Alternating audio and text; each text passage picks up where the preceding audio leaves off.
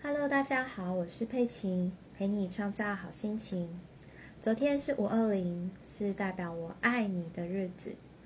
不知道你昨天是跟你的家人过，还是跟你的爱人一起过呢？昨天过得如何？不管你是不是在婚姻当中，或是还在男女朋友的阶段，你和你的伴侣冲突了，发生冲突。吵架了，你都会怎么样去回应呢？来和大家说个小故事。在五二零的前一天，这一天呢，我的先生非常的晚睡，拖到凌晨两三点才上床睡觉。那我的习惯呢是，我在睡前，如果我的枕边人没有上床睡，那他只要呢有一些声音或有光线，我可能就会很容易就醒了。所以啊，怎么睡都睡得不好，不是很安稳，所以身体非常的累，容易呢就发脾气，我就对他凶了一波。那隔天呢，睡觉起来，嗯，为了呢避免五二零这一天的气氛被破坏，所以我就把它当做没什么事情发生。可是呢，到了晚上的时候，我知道呢，我还是很在乎睡眠，我就在九点的时候。我就先跟我的先生说，今天我们要早点睡，十一点前就要关灯睡觉喽。我的先生就回答说好。没想到我的先生还蛮听话的哈，在十点半的时候就已经在床上躺好啦，准备要睡觉了。在睡前呢，我还依然想要表达睡眠对我的重要性，但是呢，我不是用质问的方式。也不是呢，用呛他的方式，或是想要找架吵啊，说道理这些都不是。我呢，跟我的先生玩了一个小游戏，我就跟我先生说：“来，我现在要跟你玩一个这个打油诗的接龙哦。我说前面，你就要接后面。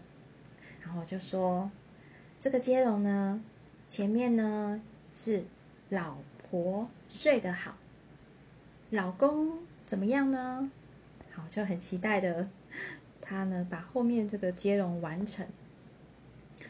哦，我的先生也是蛮机灵的，他知道呢昨天呢让我生气了，所以他马上就接着说：“嗯，老婆睡得好，老公没烦恼，老公样样好，啊，老公睡得好，老公活得好，非常多的接龙。”真的是很机灵，让这个身为老婆的我表示满意。